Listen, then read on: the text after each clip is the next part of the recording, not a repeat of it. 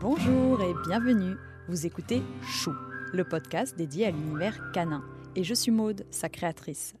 Mon objectif, c'est de vous apporter un maximum d'informations concrètes, précises et fiables sur l'univers du chien. On dit souvent tel maître, tel chien. Et c'est vrai. Derrière un duo bien assorti, il y a une rencontre. Et cette rencontre mérite d'être préparée. Pour vous accompagner dans cette démarche, mais aussi dans le quotidien avec votre chien, j'invite à mon micro, une fois par mois, un particulier ou un professionnel, pour qu'il nous dévoile son histoire avec son animal et pour qu'il partage avec nous son expérience, ses conseils et ses bonnes adresses. Et surtout, n'hésitez pas à m'envoyer vos commentaires et me contacter sur ma page Instagram chou podcast.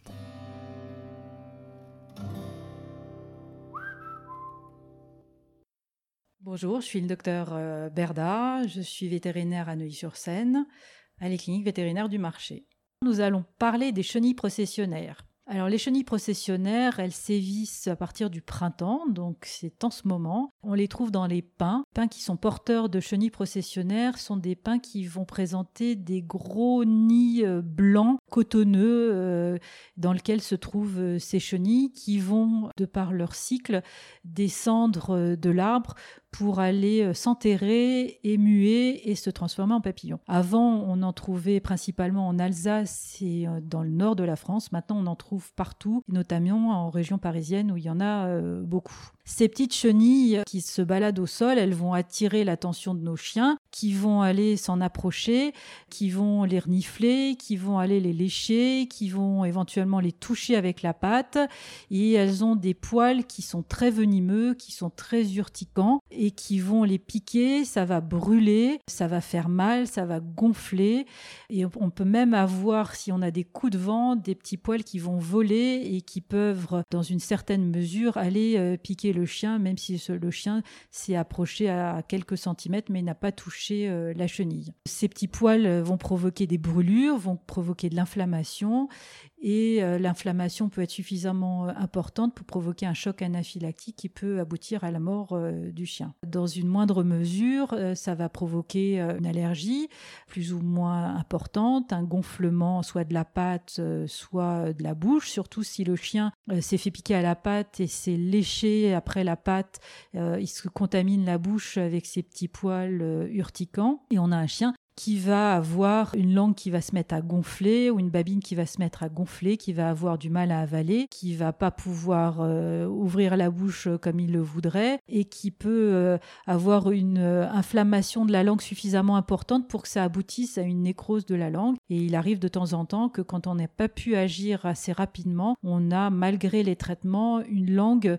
qui noircit et qui se nécrose. Et il y a des chiens qu'on est obligé d'amputer, d'amputer euh, de la langue. Il faut aller euh, le plus rapidement possible chez le vétérinaire dans les heures qui suivent la piqûre pour que votre vétérinaire puisse mettre en place un traitement anti-allergique, antibiotique et antalgique, euh, généralement à base de morphine, pour soulager le chien parce que c'est très douloureux. On est obligé de nettoyer la bouche du chien pour débarrasser la bouche de tous ces petits poils urticants et venimeux. Donc ça va passer par du nettoyage avec abondamment avec de l'eau, Souvent, on est obligé de tranquilliser le chien pour aller bien dans toute la bouche nettoyée avec de, un espèce de jet d'eau euh, pendant 10-15 euh, minutes pour euh, faire partir donc tous ces petits poils et en même temps on met le chien sous perfusion parce que pendant les heures qui vont suivre le chien va pas pouvoir boire il va avoir mal et la perfusion va pouvoir permettre de mettre plein de médicaments en intraveineux pour soulager votre chien.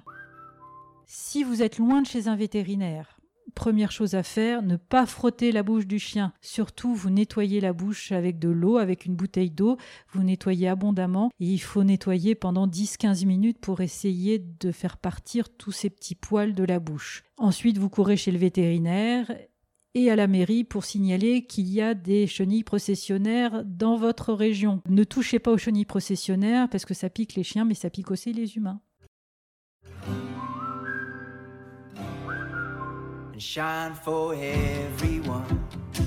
Si cet épisode vous a plu, n'hésitez pas à me le dire sur les réseaux sociaux et à le partager autour de vous. Vous pouvez aussi laisser 5 étoiles et un commentaire sur votre application de podcast. avoir des notes me permettrait de donner plus de visibilité au podcast. N'hésitez pas non plus à me taguer dans une de vos stories sur Instagram. Ça fait toujours plaisir et c'est une bonne façon de diffuser le message. En attendant le prochain épisode, je vous donne rendez-vous sur mon compte Instagram chou, c h u u podcast pour être sûr de ne manquer aucun épisode et pour me poser toutes vos questions. Très bonne semaine, prenez soin de vous et de vos toutous. Shine like the sun and shine for everyone.